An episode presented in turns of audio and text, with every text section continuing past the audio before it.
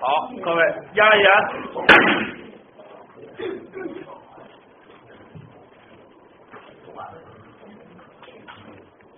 咚咚牙鼓响，小鬼两个边台，阎王上边坐，东岳摄魂台。几句残台说这么一段书，这个每天晚上是金文生金先生给您说书，说的是闹扬州火烧金光寺，正说在紧要的地方。收官结尾，大结局。但是今天很不巧，七九高龄之人有点咳嗽。那位说咳嗽算什么病呢？您别忘，他七十九了，就带到了有医院，一检查人说是上呼吸道感染，肺炎的初期。这个书呢，这要是搁我呢，三十来岁还能给您坚持书说，这个七十多岁，七十九就小八十了。这说实在的，我们实在不敢让老先生说了。就即便他真坐在这儿说，您各位不落忍听啊，您各位也害怕，也揪心，怎么办呢？让金先生打点滴啊，休息一两天。今天呢？谁说呢？平常每天晚上都是一个人，下午都是两三个人。你呀，礼拜天、礼拜一呢是何云伟、李菁给您说薛丁山征西、征东，这书也好。呃，礼拜二、礼拜三、礼拜四呢，有我们这儿的另外一个主主角徐德亮徐老师，跟这个郭鹤鸣、李景琦给您说三部书《济公传》什么的。晚上都是一个人说，这叫说灯碗今天别开生面，今天前边这一个多钟头您可以不听，后边这一个多钟头您必须要听。我跟德刚给您说一段书，要不跟您各位说，刚才我跟您说，您各位今儿来着了呢。您知道您看郭德纲多难呐？听他说段相声可不容易了，哎今儿他愣给您说段书，还花不多点钱。清清静静，不能做宣传。一做做做宣传，咱这屋真坐一百多人，多乱呐！就这二三十位说书，我跟您说，不要人多，我们慢慢说，您仔仔细细听。说一段什么呢？今儿这书也好，叫《波斯寻宝》。这段书出自三言两拍这么一段故事，我跟德刚一块学的，可没一块说过。这书我们俩是一块跟老前辈学的。但是他说过，我也说过，没在一块碰过。今天也是，就是暂时啊，呃，揭短替人家金先生说怎么办呢？刚才临走一商量，也没见着面，告诉咱说什么呢？咱说波斯寻宝吧。哎，所以一会儿您看我们俩人说的连得上连不上啊，还不好说。我只能按我的说，谁让我走头了呢？谁走头了算谁的啊？也没准我给主人公啊一会儿就给说死了，您知道吗？说怎么在稻仙草把他救活了，那是他的事儿。咱们闲言少叙，给您说这段波斯寻宝，这是大明朝一段故事。这人呢，还是咱们北京人，哪儿的人呢？通州人，河路码头非常繁华。自从隋朝开了大运河以来，南通州、北通州、南北通州、通南北，在南京有个南通州，北京有个北通州，这是大运河最北端。这个地方有什么意义呢？具有军事战略意义和商业意义，就是漕运。北方不出米，这个粮啊，主要靠南方江南产粮区大批的粮食往北方运。在没有大运河之前，运粮食很难；有大运河，方便很多。所以，北通州这个地方，就是现在的通县，叫通州区，现在撤县改区，非常繁华。三街六市，人烟稠密，这么繁华的地方，按说就没穷人了。有，这咱说书得讲理，哪儿都有穷人。美帝国主义，您看怎么样？比咱们有钱吧？那也有穷人，到那也有沿街乞讨之人，也有乞丐。在通州城关西关里住的这么一个书生，这人姓钟，叫钟海谦。您从他们家那街门对就能看出来，叫忠厚传家久，诗书继世长。这是个书香门第，祖上都是念书的人。钟海谦打小念了不少书，那会儿念书跟现在不一样，那会儿人呐，由宋朝成都以下束缚中国人很长时间这么一个理念，叫万般皆下品，唯有读书高，仕途是最光明的。那会儿给人定叫士农工商这么四等。阶级分阶级，这人三六九等划分的很严格，所以人呢念书啊，必然要考试，考取功名。钟海仙呢也一样，念了不少书，自认为才高八斗，学富五车啊，经史子集三分五典九引八所，无所不知，无所不晓，真得说是举一反三。啊，对答如流，能说能写，文采好，考试去不中。那个说为什么不中？官场私弊，考场有私弊。有一位大作家叫蒲松龄，写了一部书，叫做《聊斋志异》，头一篇就是考城隍。最后一篇叫《化蝶》，头一篇头一行头一个字是“鱼”，于子丈就是我姐夫于子丈。最后一篇是“恨”，一头一尾是“于恨”，就是我恨恨什么？考城皇帝就说了，就恨官场的制度。有一篇叫《素秋》，写绝了。素秋跟他哥哥于素秋，还有他哥叫于训九。哥俩都是杜鱼精，各位这字可难写啊！杜鱼的杜，一横一个扁的口，一竖，这么一秃宝盖，一个石头的石，底下两个虫子的虫。千年杜鱼精是什么？是书虫子，书夹夹的这个小虫，小线虫。千年变化，吃书喝书，吃墨吃纸长大的，考不上。连书虫子都成精了，就所有书都念过，都考不上。蒲松龄其实没考中过，愤世嫉俗。凤凰卫视有个电视，给人叫李敖，李敖有话说，李敖七十了，天天坐那骂世，骂完张三，骂李四。我们这儿也有一金文生骂世。他不骂大伙儿，就骂说相声，您知道吧？天天坐这骂说相声，这样的人，李敖自己说：“我为什么这么说呢？就因为愤世嫉俗，我看不惯，我才说的。”所以蒲松龄写《聊斋》写绝了。各位有闲暇的时候，您买本《聊斋》，您捡其中一段两段，您仔细的阅读。体会体会各中的三味，绝对对您人生的哲学上有所帮助，对您处理社会事务上有所提高。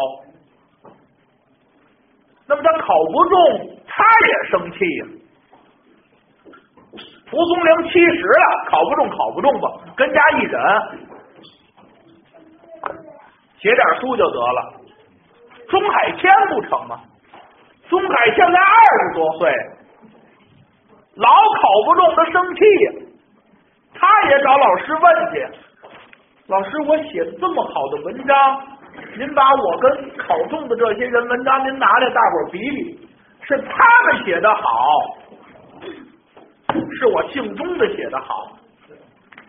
老师也苦乐呀，你写的是不错的。我也知道你笔下生花，文章出奇，奈何呀，仕途坎坷。你呢，也别太着急了，明年再考，许就考上了。钟海天没辙呀，回家了。哎，有人跟他说：“你呀，趁着也考不上，也没当官，你娶媳妇儿。”哎。这一土口，家里头家庭环境还不错，来说亲的可就踢破门槛子了。钟海天人长得也不算丑，又年轻又有学问有才，媒婆说了这么一家姑娘挺好，门当户对，品貌相当，都挺好。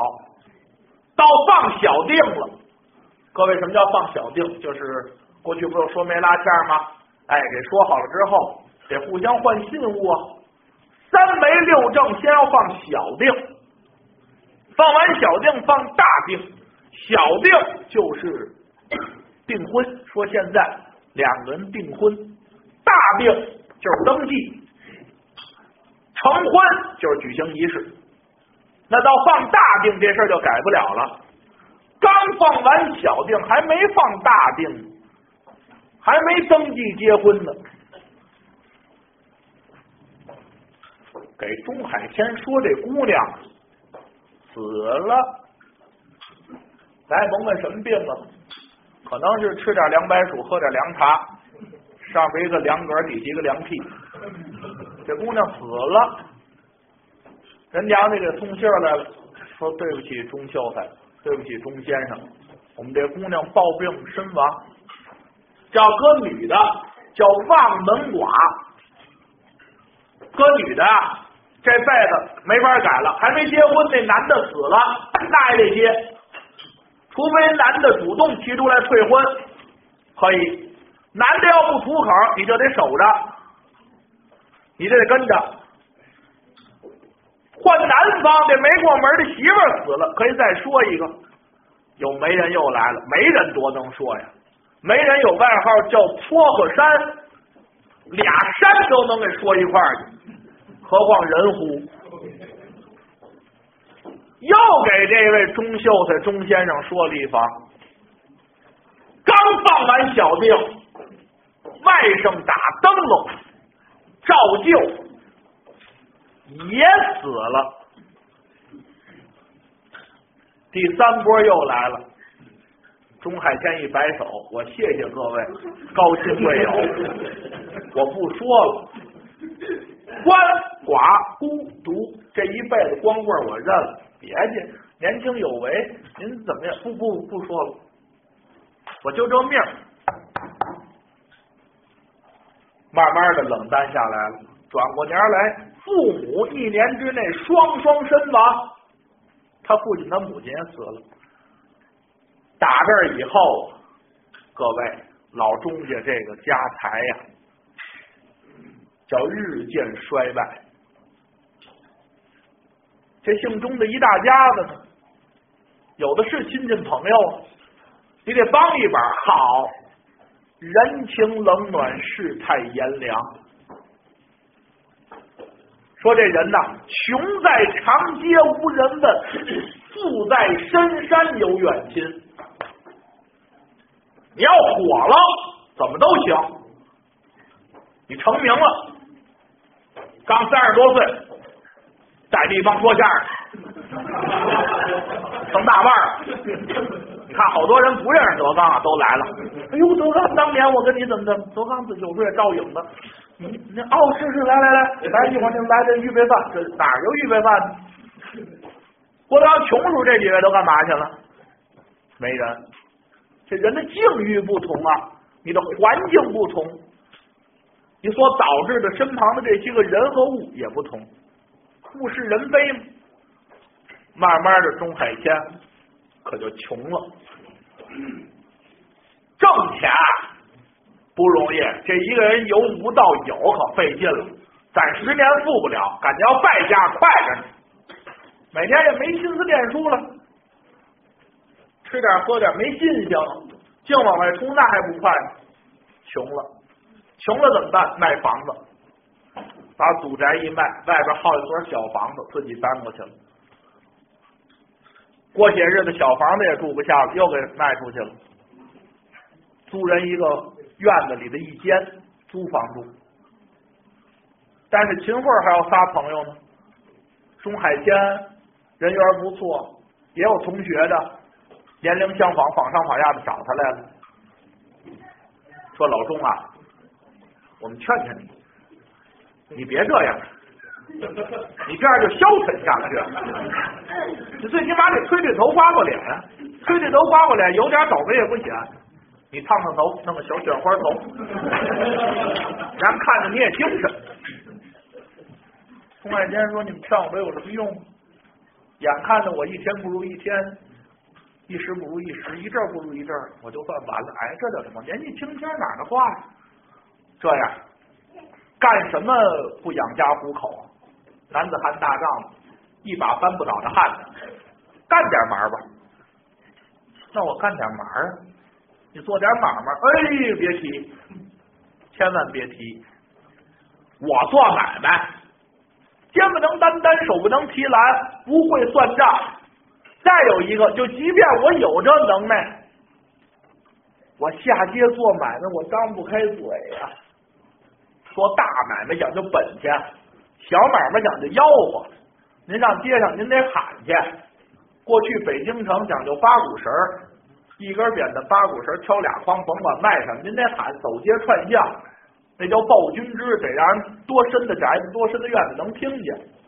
我是个书生，您呐，要这么说没法帮您了。您怎么也得干点营生，没本钱没关系，我们哥几个给您凑，还真有好朋友。钟海天一听，得了，听人劝，吃饱饭，干点忙吧，干点忙啊，给您支个肉杠，肉杠就是猪肉铺，要羊肉叫羊肉床子，猪肉叫肉杠，给您支个肉杠，好吧？打听打听，猪肉现在多少钱？猪肉得二十多块钱一斤，排骨二十三。猪肉长得这么高了，爱吃不吃就这个啊！今年两会之后，国家就控制了，知道吧？咱们也盼着吧！开肉杠，找屠户吧，跟屠户说好了，哪天哪天我开张，哪天哪天我卖肉，你宰了猪往我这送，说的都挺好，租个门脸儿，摆个大肉案，新买的。刀、秤钩子、秤砣、秤杆全置办齐了，卖肉的家伙也吹三通打三通了，放鞭炮，猪肉杠开张了。钟海鲜改肉铺掌柜的，肉铺掌柜那扮相白不围裙，他估计长衫还是书生，往这一站，拿手一扶这桌案子，有过路的一看，说这怎么？凉活的这是，穿穿一长袍往这一桌子后一站，还挺有份儿。这干嘛的？这是卖肉的。一上午没开张，也有下街卖肉，推着肉车子卖的。一打听，你这猪肉卖多少钱？今天新调的价，十八块钱一斤了。我这还卖二十三呢。哟，猪肉降价，我不知道。您得打听打听行市，您再卖。您这入哪儿进的？屠户直接给我进的。那您啊。受冤了，上当了，往下唠吧。好，减二十三，一直唠到七块五了，也没卖出去。哎呦，这些肉啊可就辣，照烫长蛆，咱就不必细说了。钟海天瞅着这算砸了锅了，有心把这些肉给倒腾出去，没人要，只能处理了吧。买卖场弄个车拉到郊外的刨个坑埋了，买卖门脸租了，这不到日子呢，怎么办呢？找朋友商量吧，打听打听，咱这猪肉赔了换换吧，给您打听打听，出去打听回来，跟老钟说了，羊肉价贵，您卖羊肉得了，羊肉行啊，行，口外给您进羊去，那我不懂啊，没关系，我给您进。先弄俩羊，咱们先试试。哎，弄俩羊试试，好，晚上上送三百多斤羊肉来，还有那羊胎盘什么的啊，全都给送来了，真不错。开张吧，第二天一开张一打听，羊肉三块来钱一斤，又降价了。打听打听，什么肉贵？猪肉价又上去了。我卖猪肉嘛，羊肉价贵；我卖羊肉嘛，猪肉价贵。得了，我猪羊肉一块卖。半猪半羊，我就写肉铺。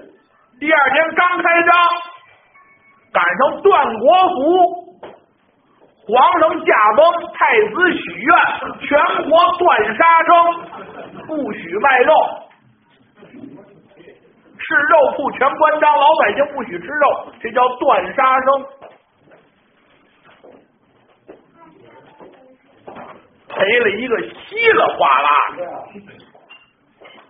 各位，这本钱不禁赔呀，三赔两赔，把个中海鲜赔的底儿掉，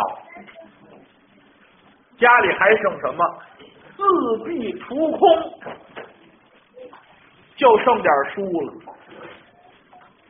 肉铺子也关张了，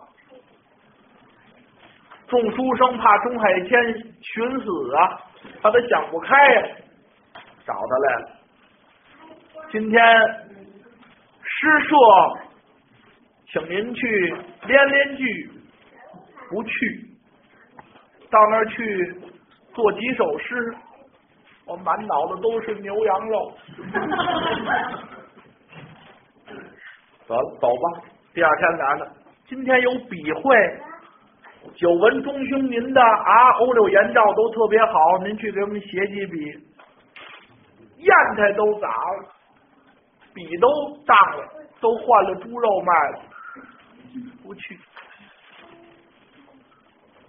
大伙儿一看，这是真正灰了心了，什么也干不了。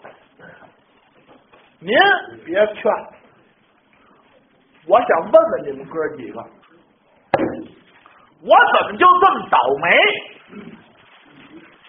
哪位认识高明的？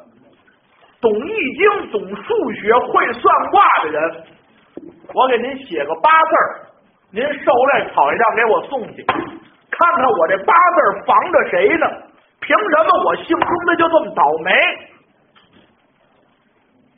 你们也是俩肩膀扛一脑袋，你们也是一鼻子俩眼，活的叫有滋造趣儿。这年头也不打仗。刀枪入库，马放南山，天下太平景象，老百姓叫安居乐业。怎么我就活不下去？娶媳妇订婚就死，爹妈一年之内双双身亡，考功名爹的三年考不上，这么大才学就埋在市井当中，卖猪肉羊增价，卖羊肉猪把价增。猪羊肉一块卖，断国夫，断杀生。我招谁了？你们各位受累，打听打听，帮帮我。扑通一撩长衫，往自己家院子里一跪，拿手一指，天，都说有老天爷。我姓钟的，今儿问问有没有老天爷？要有老天爷，您受累睁睁眼。您撩撩眼皮，您看我一眼，我怎么就这么惨？你要把念书人给惹急了，说话可比粗人损。人家骂人不带脏字儿，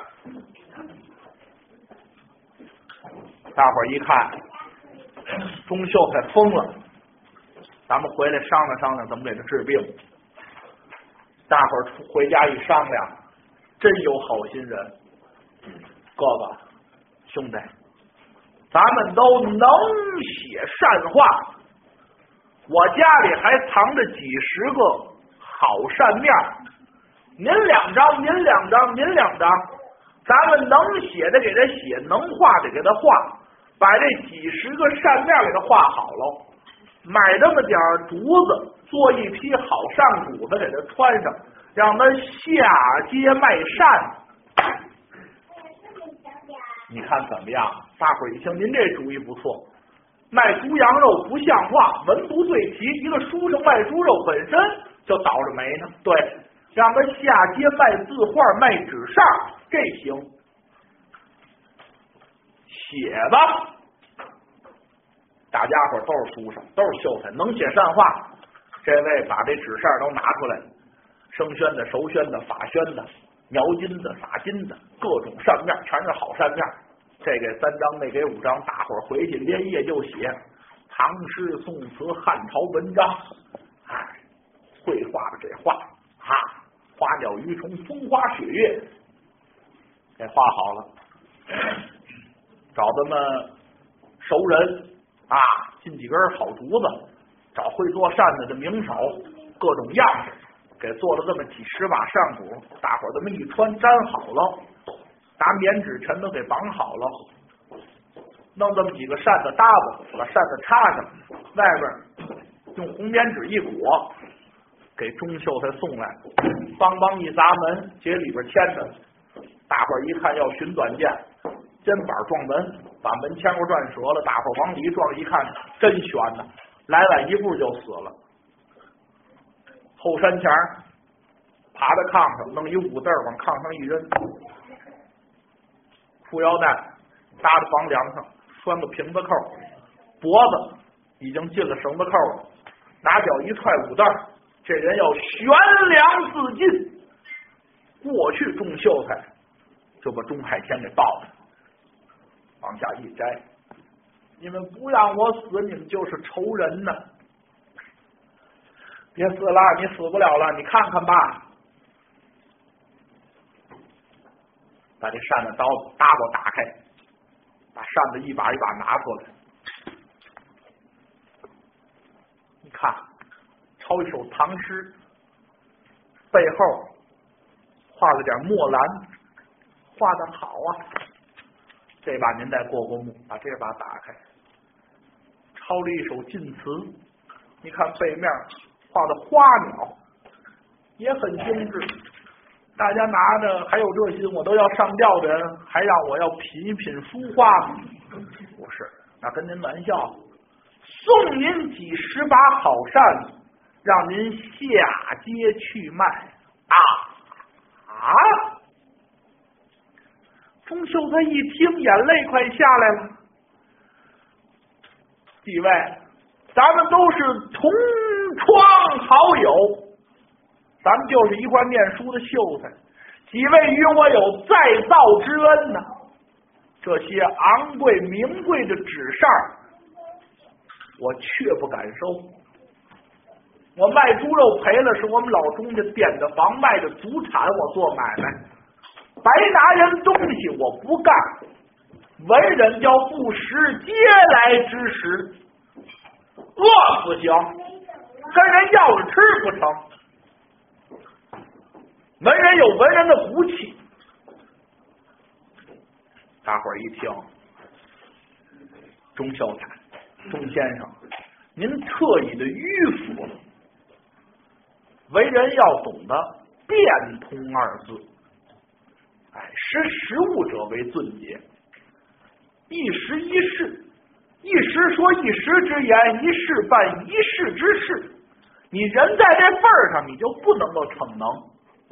我们劝您，这些扇子您卖完了，把本儿还给我们，用利钱您再做买卖。人总要活着。钟秀可掉眼泪了。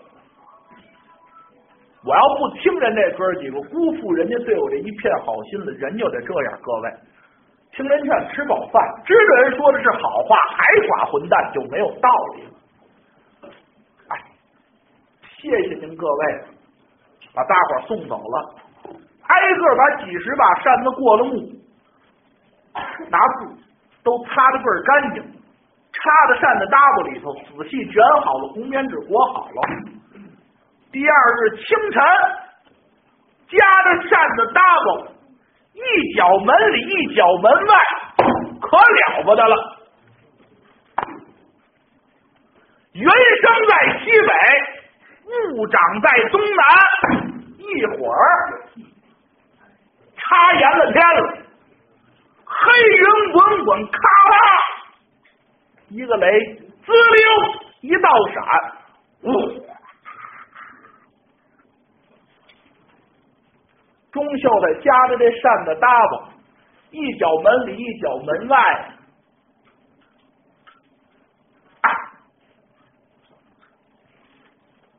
这扇子没本儿，卖一个子儿都是我赚的，他不让你卖，这人要倒霉，各位就到这份儿。喝凉水都塞牙，放屁愣砸在脚后的，都是做艺说书的。凭什么他就火了，我还这样？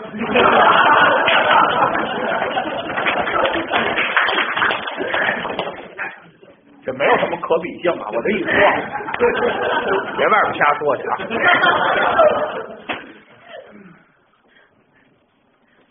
可把钟海天给气坏了。这一会儿扇子不能轮着呀，又给抱回来了。坐在屋子里头，眼观鼻，鼻对口，口问心，揣着袖子就看着这扇子包。下雨怎么上街上卖扇子？实指望雨过天晴，在下街卖扇子，连阴雨儿。你北方这地方很少下。连阴雨怎么办？天天跟家忍着吧，吃糠咽菜忍了二十余天，雨过天晴，云收雾散，红日喷薄，这雨不下，艳阳高照，钟海天心里痛快，卖一个子儿也是赚的呀！打开这扇子搭布一看，哎呦！当初种秀才也忙点有那墨没干的就给他粘上。二十多天连阴雨这扇子全打不开，长毛的长毛，发霉的发霉，一把好的都没有。钟海天脑子里没别的，这是往绝路上、往死路上逼我。只剩一节，死死我不能这么死，我拿着这堆烂扇子，我得挨门谢谢人家。我跪那儿给他磕完头，我得问应了他。这回我死，你们说我还屈不屈？你们还拦着我不拦着我？我这回再上吊，我看你们谁还往下摘我？我能活着，让你们看看。我都到这份上了，我还活什么劲？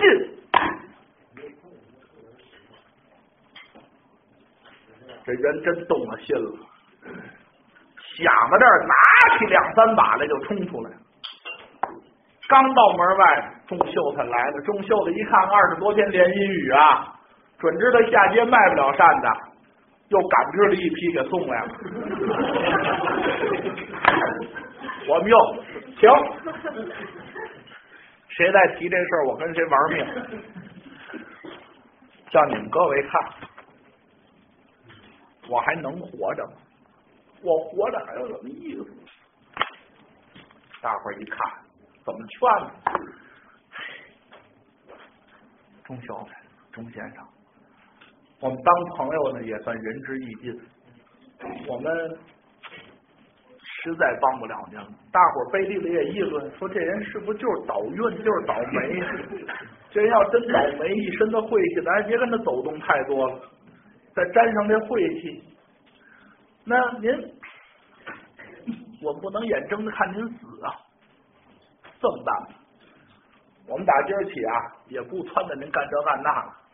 您要瞧起我们哥几，拿我们当朋友，常上我们家串串门我们跟您盘桓盘桓，听您聊聊也是好。那意思是什么？我们管您饭，这不有哥几个吗？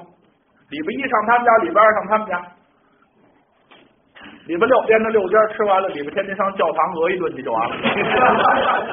您知道那一画一画圈给块蛋糕吃，对不对？做礼拜吗？下礼拜一您再上他们家就完了。钟海天一摇脑袋，谢谢各位，甭管我。打这以后，从今天开始，各位别登我们家门，登我们家门我也不开门，我也不招待。天让我死，我就死；那天若让我活，我就苟且残生。想好是好不了了，说指着我在发财不可能了，娶媳妇妄想，一肚子学问烂肚子里。大伙儿一听，那你怎么得了？就只能这样了。众秀才愤然散去。钟海贤回家拿这堆破扇，您知道《红楼梦》有段晴雯四扇。咱们这段书有叫《钟海天丝扇》，一把一把全给刺儿，刺儿全给撕了，全残了。扇子骨一把一把撅折了，往地上一扔，啪啪啪，外边砸门。我不跟你们几位说了吗？别来，来我也不开门，开门。啪啪啪啪我不开门，开门，开门，开门！表哥，不给别人开门，还不给我开吗？哟，表弟来了，这才开门。抽栓落锁，门门左右，一看台阶之下站着一人，非是旁人，自己的表弟。表弟来了，表哥，怎么了？出事了家里？就这一抽的，表弟吓坏了。屈步向前，用手一搀他，哥怎么了？兄弟，哥，你看这怎么要唱是怎么着？还叫什么？一言难尽，四个字。这人就怕说这个。咱们吃饭也是坐一块儿喝酒，高兴。嚯！啊，先说海，后说山，说完大茶，说气干。上这厂里，这等三个蛤蟆五个眼，什么高兴说什么来，吃吃吃，来涮这主人，哦，吃吃吃，高兴吗？就怕当间有一位一抽他，哎，怎么了哥？您说不说四个字，一言难尽。哥哥兄弟，我不愿意提这干了，今儿非喝多了不成？不愿意提，您回家要怎么就有的男人外边不这样，牙打碎了往肚子里咽。胳膊折了吞袖口里，多难受都不跟人家说，当人面看不出来，好汉子，吃喝回家找没人地方哭去。当着你抽的人问你，你又跟人来这套，我不好意思说，有什么不好意思说的？表弟吓坏了，搁在屋里说，怎么了？怎么怎么怎么怎么跟表弟一说，行了，表哥。我看出来，这儿您待不下去了，我也不知是哪儿方的您，哪儿克的您，您跟我走怎么样？我跟您上哪儿？正好有一批商船、货船南下，出外洋做买卖。各位，明朝开始进行大量的洋务。贸易、远洋、远航活动，最有名的就是三宝太监下西洋。郑和。这个郑和呢，原名叫马三宝，要不怎么叫三宝太监？他是个老公，奉旨远洋，因为立功回来，这个赐姓郑，改叫郑和。原先姓马，就是马三宝，跟这个外国呀，呃，东南亚一带呀，以至于西域一带呀。就是整个欧亚大陆这周边贸易相当频繁，所以在明朝的中后期，大家都学过历史，资本主义萌芽开始渐渐的产生了。有一批出洋的货船约我跟着跑一趟，我打算学买卖。小哥，您跟我来一趟，那干嘛呀？您散散心呢。您也看看外国人，三帮人，那女的跟咱这人女的长得不一样，那女的，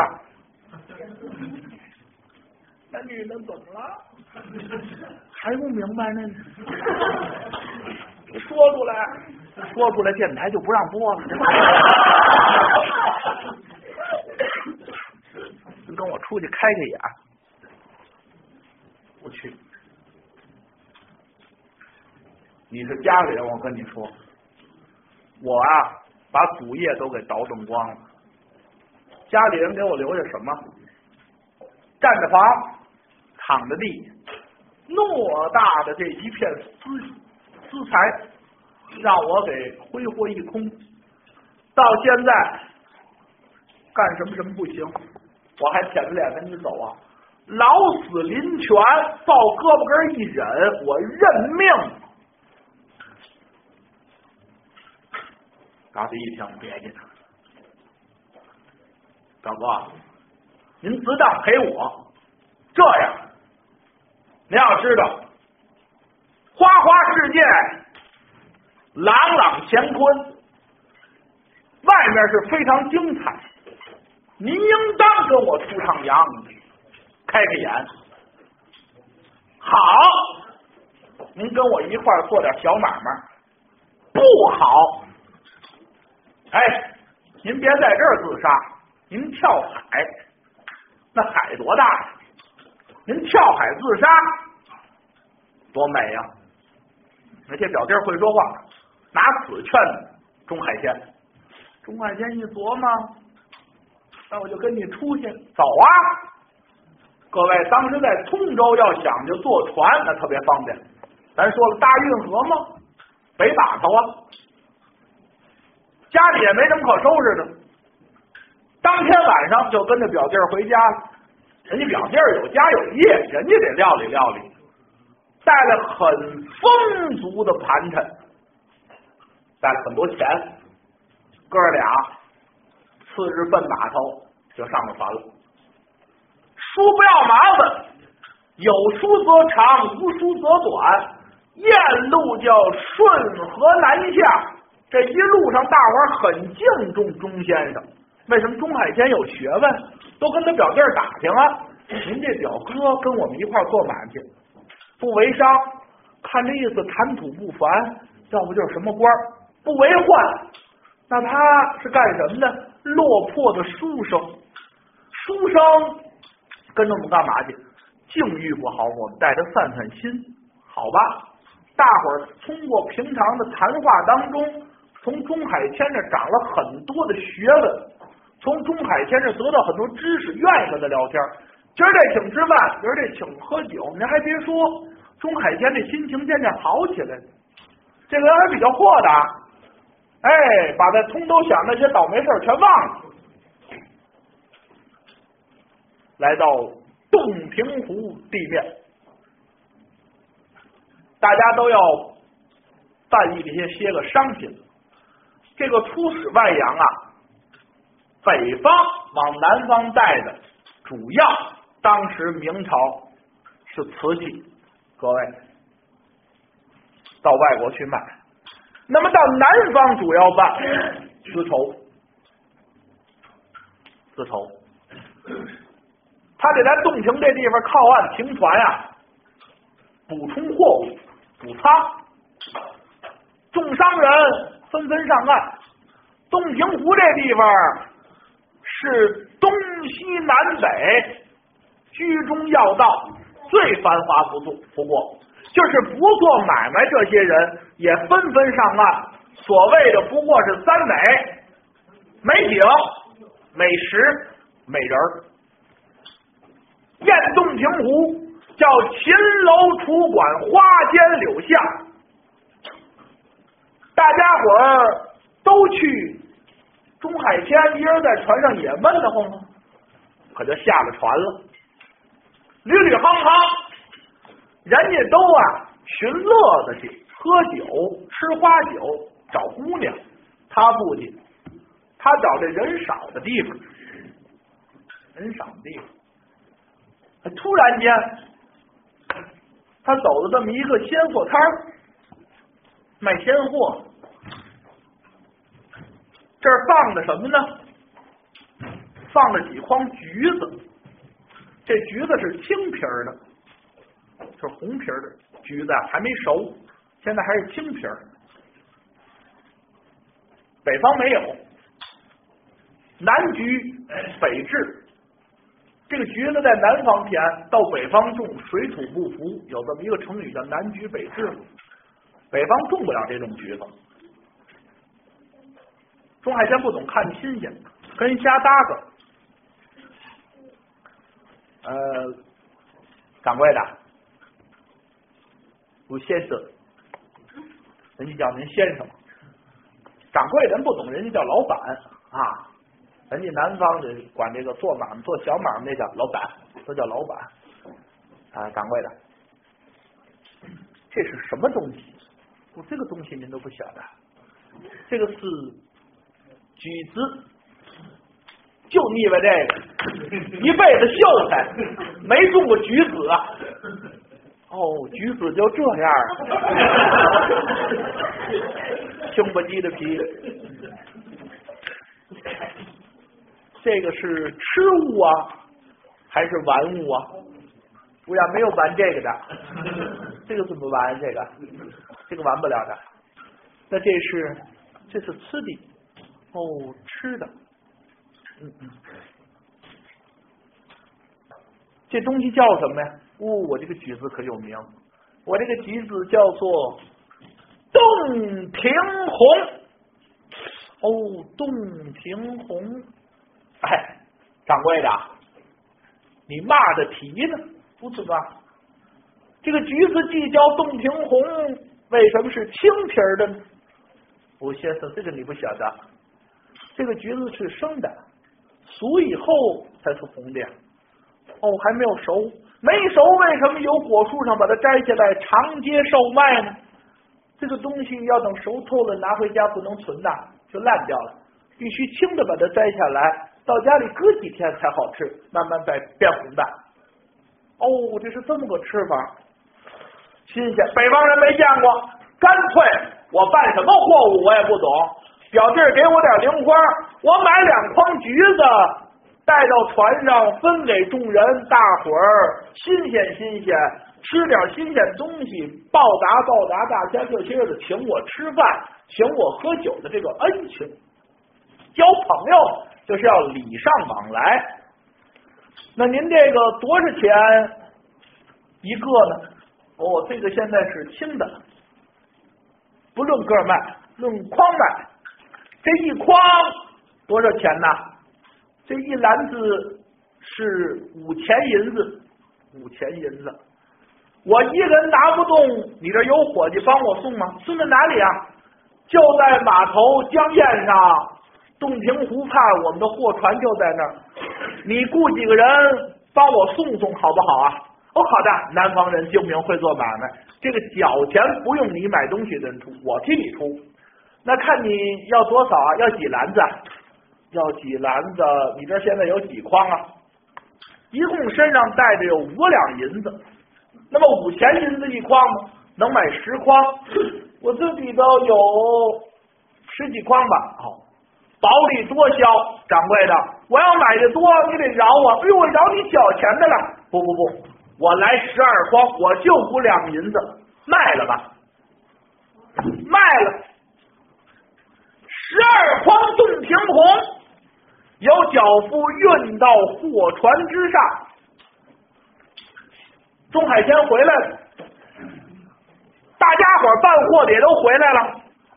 这个买的绸缎，那个进的药材，各种各样的货物纷纷上船。大伙一看，船舱上一块幔布，幔的这么一堆，掀开一看，十二筐橘子，有认识有不认识的。这是谁的？哦，这是小可的。哦，宗先生您的。这是什么玩意儿？南橘。还有个别致的名儿，叫做洞庭红。哦，好吃吗？甜的很呐。此地出产，我们吃。原本是要与众位先生分享。这位伸手挑一大个的，这东西怎么吃？得剥了皮儿，吐了核吃。你吃的是橘子肉、橘子汁儿。这位不剥皮儿，吭吭就一口，哇，又苦又涩，后影儿有点酸劲儿。您您这是药材吧？您这个 这什么东西呀？拽下一个去，那位拿起一个来，吭吭一口也拽了，俩带头的就把别人都吓唬住了。我们可不吃这玩意儿，您留着，您留着，好多奇货可居，奇货可居。大伙儿啊，都背地的议论，这人书呆子，您买的什么玩意儿？这叫开船吧！嚯，感情在运河，在洞庭湖里边，长江里边还不显这江船有多小，这船感觉一到大海上。没出过远洋、没上过海的人，头一回可开了眼喽，叫大开眼界。尤其钟海仙呢，心里的阴霾，心里的一点点不悦，要一挥而去。站在船头，凭栏远望啊，当时他的诗性大发，大海啊！大海，海鸥啊，海鸥。那时候做的什么诗我也不知道，大概其是永永物永景。船可就奔南洋了。到南洋，这个人纷纷下船做买卖。这个买卖怎么做呢？南阳这个地方很怪，有两种方式，一种是用货换货，用货换货，你把货物给我，我把我南阳的货物给你，你带回去再卖，你得很费事。说现在的话，不就是资金周转很慢？还有一种比较便捷，叫做。用银币换，南阳出银币，这个地方花银币啊，跟中土不一样。中土这个银子啊块大块小，银子都是一样的价他这不，银币都一边大，面值不一样，跟现在的钱一样。现在的票子，印一百的当一百花，十块的那票子比一百的票子小不了多少。当然差十倍。南阳这地方银币就是这画个水草，这是一级，十个水草币换一个花币，上面画一铸造一个花；十个花币换一个虫币，上面铸一小虫子；十个虫币换一个兽币，上面住一只小野兽。十个兽币换一只凤币，十个凤币换一枚龙币，龙币最高。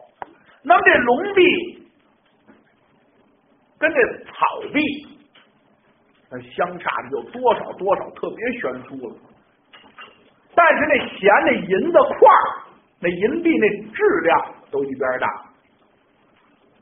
所以中国人到那儿去做买卖，好比这东西值一个龙币，也不跟人要龙币，跟人要草币。您这东西卖多少钱呀？啊，我们卖五千个草币。那我们给您一个啊虫币，好不好？然后给您用这个兽币来顶这个草。不不不，我们不要，我们就愿意要零钱，五千个草币，弄五千块银子就是啊，反正这么做买卖吧，这个赚钱。那么商人除了做买卖之外呢，古人都很好客，要招待招待中土的人，招待招待中原的人，请吃饭喝酒。中原人善饮，每回都是歌舞升平，酩酊大醉。吃完喝完了，大家得往回送呢。送南洋商人，送中原的商人，大家齐往这个货船这个方向来，可了不得了。但见码头之上是红光一片，你们的船着火了。哎，您说话怎么那么不客气？你们家才着火了呢！你们看，红光一片。那个说怎么回事？大伙儿凑近了一看才知道，人都上岸吃酒，钟海谦没去。钟海谦带了十二筐橘子，洞庭红啊，名副其实。这东西在船上这么些日子一沤啊，一闷呐，熟透。这皮儿啊，不是咱们现在买这橙子橘子橘红色儿，通红。你看洞庭单产这么一种橘子，就是红皮儿，它有这扇子的经验。南方本来就潮，水气就重，别再烂了。今儿他们都上岸吃去喝去，我晾晾橘子得了。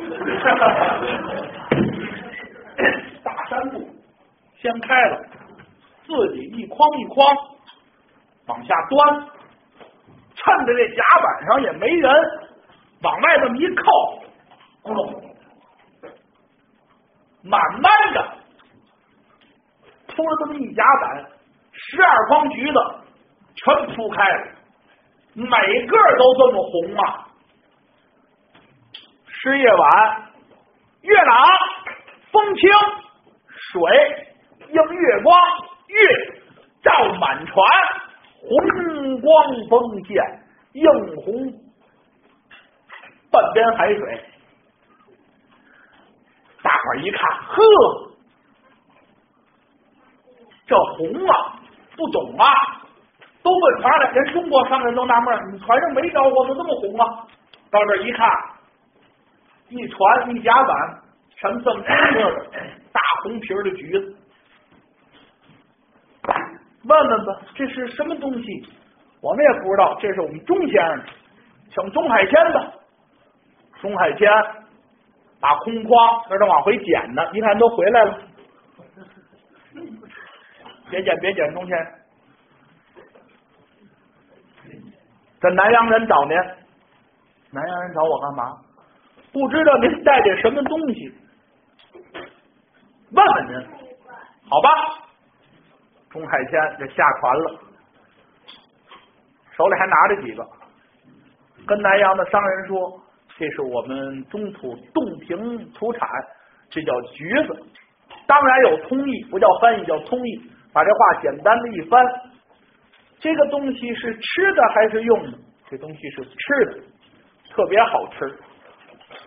中原的商人一看，嚯，拿外国人开心，我们吃了，又苦又涩，还挺酸，不好吃。哦，要戏耍戏耍南洋商人，咱在旁边啊看哈哈笑，等着食乐。南洋人多实在，那么你这个东西我们能尝尝吗？好，请品尝吧。这给一个，这给一个，这给一个。你别瞅，南阳人不外行。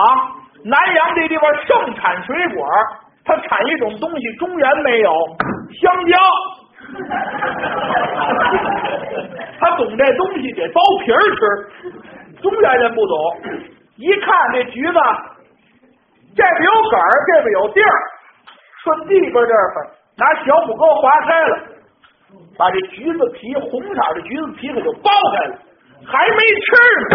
各位，您是没吃过，我也没吃过。书上就那么写的，红皮儿的橘子，喝这香味儿，这橘子肉这香味儿。喷名就跟咱们现在开一个橘子汁儿，刚开的那橘子汁儿那味儿就出来了。哎呦，大家提鼻子一闻，这个好闻呐！嗯，南阳人小心翼翼掰了这么一半，往嘴里头一搁，大伙儿都瞅着他。第一个吃螃蟹的人是最勇敢的人呐，不知道这东西什么敢吃，这就很不错呀。就看这位。咂摸咂摸嘴儿，大伙得问他怎么样，好吃吗？哦，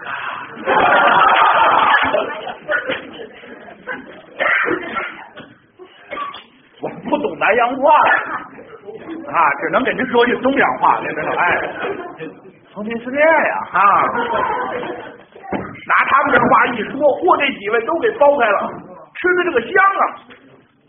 跟着钟海天去的，一看，嚯，这东西挺受欢迎，这地方口味跟咱不一样，爱 吃这个呀，都是经商人，马上脑子里第一反应，这东西能卖钱。你们这个东西卖吗？怎么样？嘿，老钟，老钟，钟哥，来来来，他们要买您这十二筐橘子，可发了。论个卖他们，论个卖他们，我卖多少钱？您多少钱进的？五钱一筐，卖他五两银子一个，这就算报国仇，雪家恨，不赚外国人的钱那还行，带他。人家一问价，钟海天老实。我这个，您别问我，您问他们几位。他是干什么的？他是我经纪人。问经纪人吧，这本家不坏，倒霉找经纪人。这经纪经纪人都不是东西，您知道吧？卖吧，好，五两银子银子一个，就是五个银币，卖，论个卖。有看了一眼红的，钟先生，钟哥，匀我们一筐行吗？我们加倍给您钱，您卖我们。钟海天也看出有路来了，不成不成不成！这一宿的功夫，十二筐银橘子论个卖，洞庭湖叫请受一空。说银子过了万，同船来的这些人一看，你表弟把我们给坑了。你表弟说什么？说你这人倒霉倒到家。山西人敲门呢，你倒霉到家。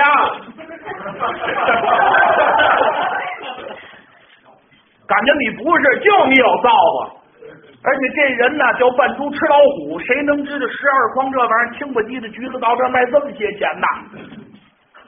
大伙儿可就给钟先生出了主意了，您呐别闲着，您在当地拿这万八的银子，您把这货买全了，回到咱们北方，到了通州一倒手，您就是大财主。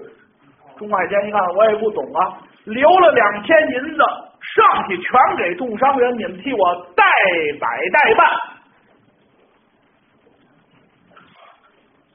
说要简短，这一艘船所有的货物卸下去，补充往回带的东西，满满一船东西，钟海天一个人的货物就占了多半船。他这本儿大呀，买的东西多呀。在南阳逗留些日子，大家说这趟不白来，又长知识，又长见识，还开眼。咱不回北方了，咱马上奔西走，要远渡波斯国。各位来了啊！咱们这段书今天轻易不说，我跟德刚学这段书一块学的。这段书叫《波斯寻宝》，打学了，我们俩人没对过，没说过。今天给您说，奔波斯国去，走吧。这只大商船，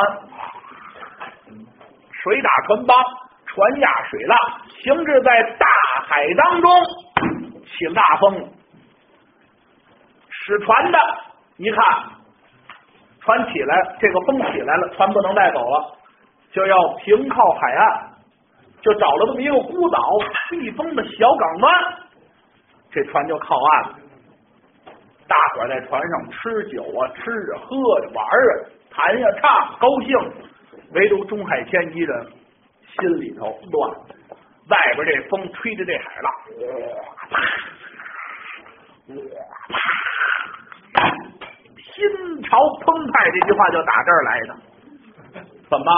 我在中原我是这个样的境遇，卖什么什么赔我倒霉到家的。没想到听表弟一句话出远洋，我愣转了运，在洞庭湖上我一转运。没想到在南阳这地方，我发这么大财，受人这么大的尊敬，下船溜叫排遣胸中的郁闷，要消散消散。大家劝，风大浪高，您可千万别下船。没事我不远了，我就溜达溜达。钟海天打个灯笼，顺船上可就下来，一看荒岛无人，草高树茂，自己也不敢往那个。深的山上走，林子里头走啊，就围着这岸边溜达溜达吧。风挺大，浪挺高，自己啊拿灯笼照着这崎岖小路往前走，也没有路，就趟着草走吧。走来走去，走去走来，就看投了草里头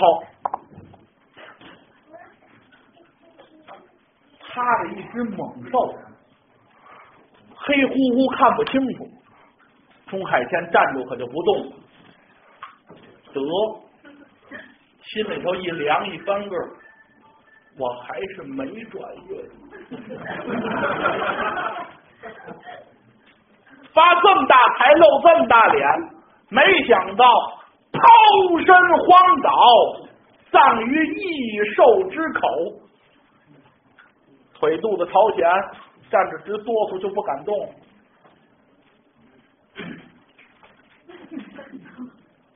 吓坏了，他不动，这也不动，跟那趴着。念书的人还有想法，功夫一大，壮了壮胆儿，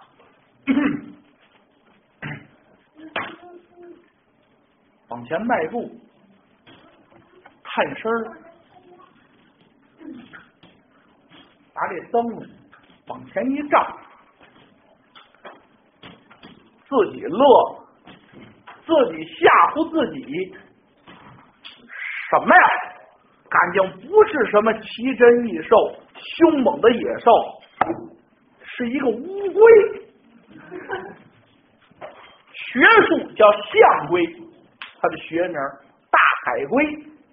只不过在中土人见着乌龟王八没那么大，最大的这么大了不起了。这么大的龟，说这书桌有俩书桌这么大，往这一趴。谁见过？一看是龟，钟海天踏实。为什么龟走得慢呢？他吃不了我，大不了我跑回去。我得喊大伙来看看这么大的龟。再往前一看，更乐了，纯粹自己吓唬自己。感情这龟没脑袋、没尾巴、没腿，是一个空龟壳，就这么一龟壳在这趴着。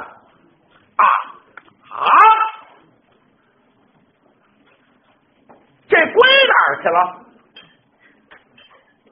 这龟壳这么大个，这么完整、完好无缺的，跟这个海边荒岛之上深草当中跟这儿趴着，它这肉哪儿去了？倘若这肉要是烂喽，此处必然得有些个遗迹呀，得有些个血迹，得有些个腐肉。那么这龟身子？到哪去了？书说至此，暂时休息五分钟。五分钟之后，由著名的相声演员郭德纲给您接说这段波斯寻宝。